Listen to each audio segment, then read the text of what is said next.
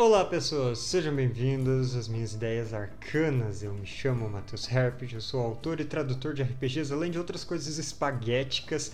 E hoje o assunto é Brancalônia, o cenário de D&D quinta edição mais engraçado, encardido, engraçado e italiano de todos, lançado pela Retropunk, traduzido por mim mesmo, inclusive, com muitas sessões aqui no canal, uma playlist inteira explicando as regras e peculiaridades dessa ambientação.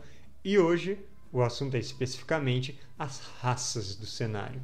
Porque é nelas que a gente pode ver muitas das inspirações da cultura pop, da tradição e do folclore italianos. E muitas referências que eu tenho certeza que vocês conhecem, além de muitas habilidades especiais, já que esse é um cenário de D&D quinta edição e as raças em D&D cada uma tem as suas peculiaridades. E se você não gosta do termo de raças, que é um termo que realmente pode estar carregado de significados ruins, você pode optar por etnias, por povos, por ancestralidades ou heranças, que não vai fazer diferença nenhuma mecanicamente do jogo, então não tem nem por que ninguém reclamar que você está fazendo essa mudança. Eu vou continuar usando o termo raças aqui porque é como ele é chamado no livro básico de Brancalônia, no livro do cenário, esse aqui do meu lado, e também no Macarronicon, que é a expansão. Mas hoje a gente não vai falar das opções do Macarronicon, só do livro de cenário. E a primeira das raças, obviamente, é a raça humana. Nove em cada dez pessoas em Brancalônia são humanos, desde camponeses e pedintes até aristocratas e mágicos. E isso não só no reino de Itália, mas também por todo o mundo. Em outras terras distantes, em outras nações de Ocásia, todos esses lugares também são primariamente populados por humanos. E, logicamente, as populações humanas são tão variadas quanto você pode esperar. E como o Reino de Itália em si tem muitas relações comerciais, de visitas, de guerras, de alianças e culturais com vários outros povos, e na verdade o próprio Reino de Itália é meramente uma expressão geográfica que reúne diversas nações com terras ou itinerantes, por causa disso tudo, os seus humanos em Brancalônia podem ter a cara que você quiser. Não se prenda a uma ideia estereotipada de como seria o povo italiano, porque nem tem esse negócio, na verdade, de povo italiano. São vários povos enfiados dentro do mesmo território e, em geral, brigando entre si, ainda mais num cenário que é uma Itália às avessas como é Brancalônia. Em termos de regras, os humanos de Brancalônia começam com um talento e uma perícia grátis, e também com uma habilidade especial nas brigas de taberna, já que todas as raças têm uma habilidade de briga. E eu já fiz um vídeo inteiro sobre as brigas de taberna que você pode assistir clicando aqui em cima. Os humanos, eles vão ter um espaço de manobra adicional, ou seja, a cada briga eles vão poder fazer uma manobra especial a mais do que os outros. Use com sabedoria. A raça seguinte se chama Dom, e os Dons são pessoas, humanos em geral, que nasceram sob circunstâncias especiais. Pode ser em algum período do calendário mais digno de nota, como a temida e famosa Mala Tempora, pode ser tendo sido abençoados por um santo ao nascer, ou quem sabe sendo o sétimo filho do sétimo filho, ou nascido sob conjunções astrológicas especiais. E devido a esse nascimento peculiar, eles adquirem um dom. E é daí que vem o nome da raça. Essas pessoas nascidas com um dom geralmente têm alguma marca física que indica essa sua capacidade especial. E por isso eles podem ser identificados, o que leva algumas pessoas a serem perseguidas como trazedoras do mal ou da má sorte, e algumas outras a verem eles como arautos de milagres e também irem atrás desses dons. Mas o fato é que os dons têm origens muito variadas e também tem efeitos muito variados. Especificamente, o que a habilidade dos dons dá em termos de regras é que eles têm um truque e uma magia de primeiro círculo a mais de uma escola de magia específica desde o primeiro nível.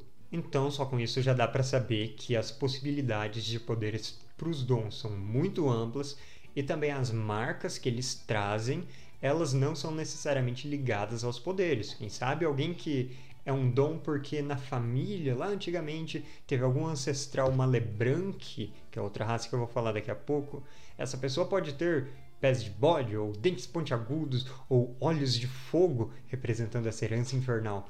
Mas ela não necessariamente vai ter poderes de fogo representando o fogo do inferno. Talvez ela tenha poderes de cura ou de ilusão ou outro tipo de agressão, de ataque, mas que não tem nada a ver com essa coisa infernal. Então, na hora de criar o seu personagem dom, você pode soltar a criatividade como você quiser, e inclusive aproveitar que os dons têm uma habilidade chamada ressonância mágica para ter uma maior flexibilidade na hora de lançar magias, já que a cada descanso curto você vai poder recuperar um espaço de magia de primeiro círculo. Lembrando que em Brancalone, como eu já expliquei em outros vídeos das regras do cenário, um descanso curto leva uma noite inteira de sono e um descanso longo é uma semana. Isso dá um tom de fantasia mais pé no chão, de baixa fantasia para as histórias. E como habilidade de briga de taberna, os dons podem escolher as suas manobras de qualquer lista, seja das listas comuns ou da lista mágica, mesmo que o dom não pertença a uma classe que desbloquearia essa lista de manobras mágicas. Para a terceira raça, vamos começar com um toque de ciência. E isso é de verdade, isso não é piada de Brancalônia. No mundo real, a espécie humana é uma das várias espécies humanas que já existiram, mas a única espécie que existe atualmente. Nós já tivemos primos andando por ali convivendo com nós ao mesmo tempo, inclusive, por exemplo, a espécie Neandertal, que habitou principalmente a região da Europa por bastante tempo. Eles tinham características que hoje, olhando com os nossos pontos de vistas humanos atuais, são consideradas mais primitivas, seja em questão de serem mais atacados, mais peludos, ou as feições que as pessoas considerariam mais grosseiras. Ainda assim, essas pessoas neandertais eram humanas. Elas tinham sua própria cultura, elas eram inteligentes, faziam ferramentas, possivelmente tinham rituais de enterro e outro tipo de coisa. E aconteceu com elas o que acontece quando pessoas se encontram. Teve guerra e teve romance, e até hoje em dia existem traços de DNA Neandertal na espécie humana. Você não achava que você ia aprender tanto sobre Neandertais nesse vídeo aqui de Brancalônia, né? Então, os silvestres você pode considerar mais ou menos como sendo os Neandertais. Eles são descendentes de uma espécie prima ou irmã humana costumam habitar áreas mais selvagens, comunidades menores e mais isoladas e viver de maneira nômade ou, se eles forem assentados, ainda de maneira silvícola e caçadora. A cultura dele ainda é muito relacionada com como seriam os humanos primitivos e eles são notavelmente mais esguios e musculosos, mais peludos e com feições mais rústicas mas ainda assim eles são praticamente humanos como a raça humana que levou o nome humana em Brancalônia. E toda essa questão primitiva não passa de uma questão cultural, porque muitos silvestres deixam as suas comunidades e vão para as áreas mais urbanas ou até mesmo nascem nas áreas urbanas e continuam por lá no meio de todo o restante da população. Ainda assim, eles têm alguma afinidade mais inata às coisas voltadas para sobrevivência e percepção, já que eles ganham essas duas perícias, e eles têm uma habilidade que é igualzinha à dos elfos silvestres no livro básico de D&D, podendo se esconder em áreas parcialmente obscurecidas por folhagem, por chuva, por neblina, situações em que outras pessoas não poderiam nem tentar se esconder já dá para ver que eles claramente representam aquele estereótipo de um homem ou mulher selvagem que vive quase como um animal nas áreas mais complicadas, mas talvez eles ainda já tenham incorporado em como eles são apresentados a característica de reviravolta de, na verdade, esse selvagem não é tão selvagem quanto você pensava. E por fim, em brigas de taberna, eles têm uma resistência um pouco maior não sofrendo os efeitos das duas primeiras lesões que eles sofrem nessa briga. Então, depois de sofrer três lesões, é que eles começam a perder CA. Os seguintes são os Morgantes, um grupo de também pessoas parecidas com humanos, mas dessa vez grandalhões, bastante altos, com mais de 2 metros, e bastante robustos e pesados, e ainda mais muito comilões mais do que você esperaria. Se você assistiu Princesa Prometida, você sabe que o Andrew the Giant é exatamente como eu descrevi aqui. E se você assistiu os filmes do Bud Spencer, ele também tem uma cara de Morgante, inclusive que é usada nas ilustrações para representar essa raça no livro de Brancalônia. Então você já pode ver que as inspirações são pessoas do mundo real. Então essas raças todas são humanos no fim das contas. Só tem cada uma peculiaridades menores. E as lendas dizem que eles na verdade seriam descendentes de gigantes que habitavam um mundo ancestral, mas nada disso é comprovado. E possivelmente isso está mais próximo da inspiração para essa raça morgante em Brancalônia, porque lembra que Brancalônia faz referência a muitas histórias da tradição e folclore italianos? Tem um poema épico de 1483 por Luigi Pulci chamado Morgante Maggiore. Esse é um poema burlesco, satírico das histórias mais sérias de cavalaria, dos romances de cavalaria, e ele tira sarro basicamente de dois cavaleiros imponentes, honestos, heróicos, a serviço do rei Carlos Magno, que vão salvar um mosteiro que está sendo atacado pelo gigante chamado Morgante, que dá nome para essa história. Eles salvam o mosteiro e o gigante, desistindo de atacar o mosteiro, passa a seguir eles, se metendo em altas confusões e aventuras ao lado desses dois cavaleiros nesse filme da sessão da tarde. E na tradução do Brancalone eu até traduzi um trecho do poema Morgante Maggiore que aparece no livro original. Esse trecho é colocado como se fosse uma canção popular entre os morgantes. Ele diz o seguinte: de fato, não creio no dia ou na noite, mas creio no assado e cozido cordeiro. Creio na cerveja, manteiga e azeite, e mais no vinagre do que no dinheiro. Mas acima de tudo, tenho fé no vinho, e quem ele crê está salvo sozinho. Como mecânicas, essa raça traz uma complexão gigantesca, ou seja, apesar de serem criaturas médias, eles são considerados criaturas grandes na hora de considerar, de calcular a quantidade de carga que eles podem suportar. Eles também têm um estômago de ferro, que é uma desvantagem por um lado, já que eles precisam consumir o dobro de rações de viagem por dia para se manterem, mas uma vantagem por outro, já que eles têm vantagem em todos os testes relacionados com o consumo de bebida ou comida. E também eles são fortes como uma rocha, dando a eles um ponto de vida a mais por nível. E em uma briga de taberna, eles podem pegar um adereço épico com uma ação bônus, coisa que as outras raças só podem fazer com uma ação normal.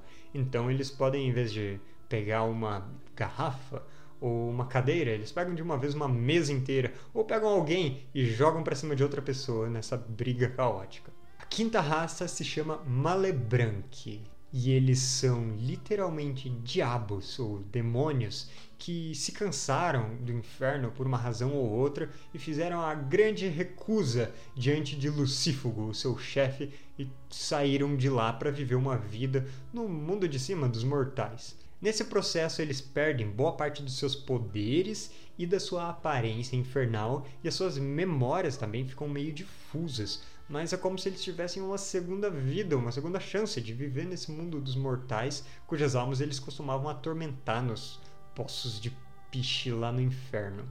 Ainda assim, eles mantêm um tanto das suas habilidades na forma de características físicas e também de alguns poderes que eles podem manter relacionados com sua origem infernal, e boa parte deles tem também a sua personalidade, digamos que despudorada. Alguns diriam até animalesca, nos piores casos. Coisas que a sociedade conservadora não vai gostar de ter por perto. Ainda assim, nada obriga os Malebrancos a serem maus ou a serem caóticos ou a serem libertinos, mesmo que a boa parte seja assim. Então você pode ter o seu personagem Malebranque ou NPCs Malebranques na sua sessão de Brancalônia do jeito que quiserem. Afinal, eles fizeram a grande recusa e eles deixaram para trás aquilo que eles quiserem deixar. E a origem dos Malebranques é diretamente a Divina Comédia de Dante Alighieri, porque o nome Malebranque é usado para representar esses diabos que ficavam torturando as pessoas no inferno. Esse nome significa garras do mal, então vocês podem pensar que eles não são gente do bem. Mas eu tomei a liberdade de adaptar esse do mal para bestas, já que Lucífago é a grande besta do inferno. Então eles têm garras bestas, asas bestas, orelhas bestas, pés bestas, esse tipo de coisa. Os nomes sugeridos para os malebranques também são referências diretas. Calcabrina, Barbaritia, Tiriata. Libicoca, Rubicante, todos esses são nomes citados na Divina Comédia. Inclusive o chefe dos Malebranques é dito como sendo Malacoda, que é cauda do mal. E esse é o nome de um diabão que aparece como monstro no bestiário de Brancalônia. E quem acompanha as nossas sessões de Brancalônia vai reconhecer o nome Libicoca e também Barbaritia, que é como foi chamada uma tribo de pagãos malebranques que se encontra na região de Tazinanta. Significa barba crespa, coisas que todos eles têm, até as mulheres. As habilidades deles, além da visão no escuro, típica dos diabos, e da capacidade de briga de terem vantagem, todas as salvaguardas que precisarem fazer nas brigas de taberna, estão relacionadas com as partes bestas que eles tiverem. Então, aqueles que têm asinhas bestas nas suas costas podem resistir ao dano de queda, aqueles que podem cuspir um fogo besta danificam seus inimigos assim. Garras bestas permitem arranhar os inimigos, pés bestas a pularem mais longe, orelhas bestas a escutarem melhor, voz besta a enfeitiçarem as pessoas com sua fala. Eu gostaria muito de ver algum Malebranque com uma característica ainda mais inusitada para o que ele pode fazer. E agora, para finalizar, nós temos as marionetes, que eu diria que são uma das grandes estrelas de Brancalônia já que a origem delas é uma das histórias italianas mais famosas de todos os tempos. Pinóquio.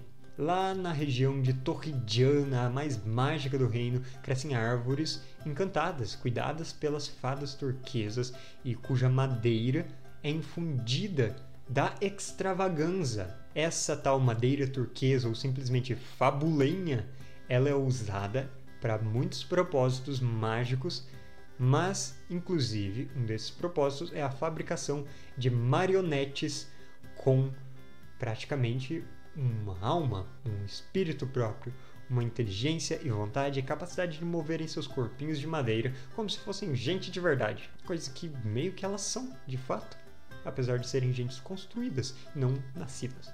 Então, é, são exatamente como Pinóquios.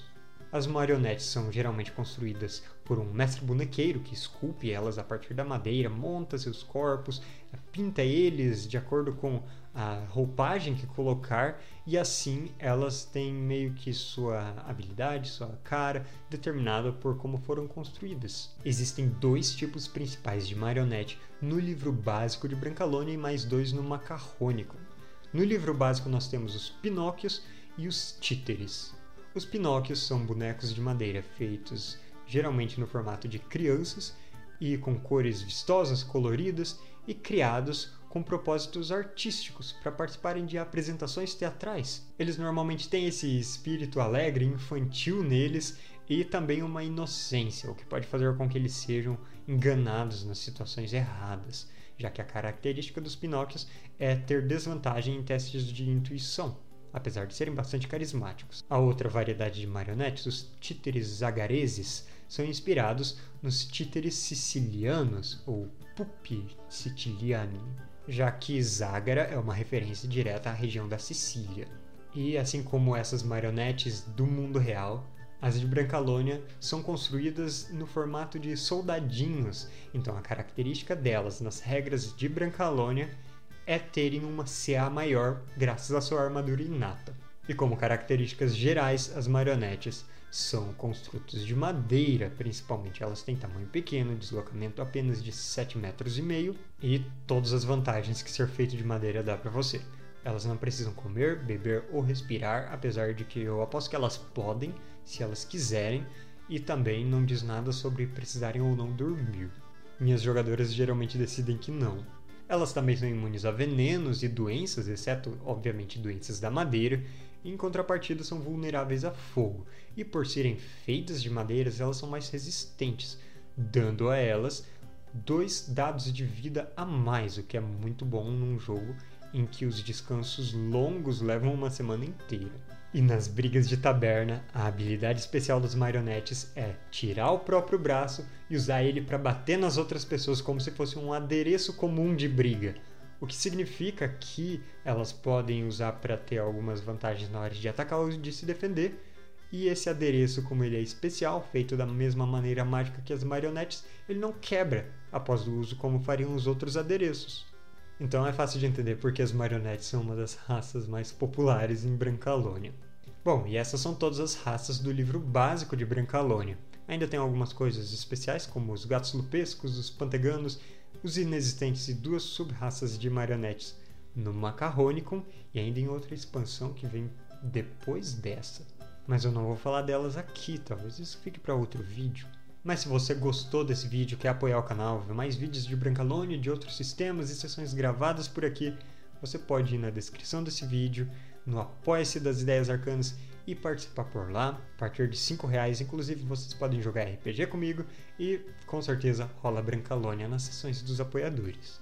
Mas hoje eu vou ficando por aqui. Então, até mais e obrigado pelos peixes.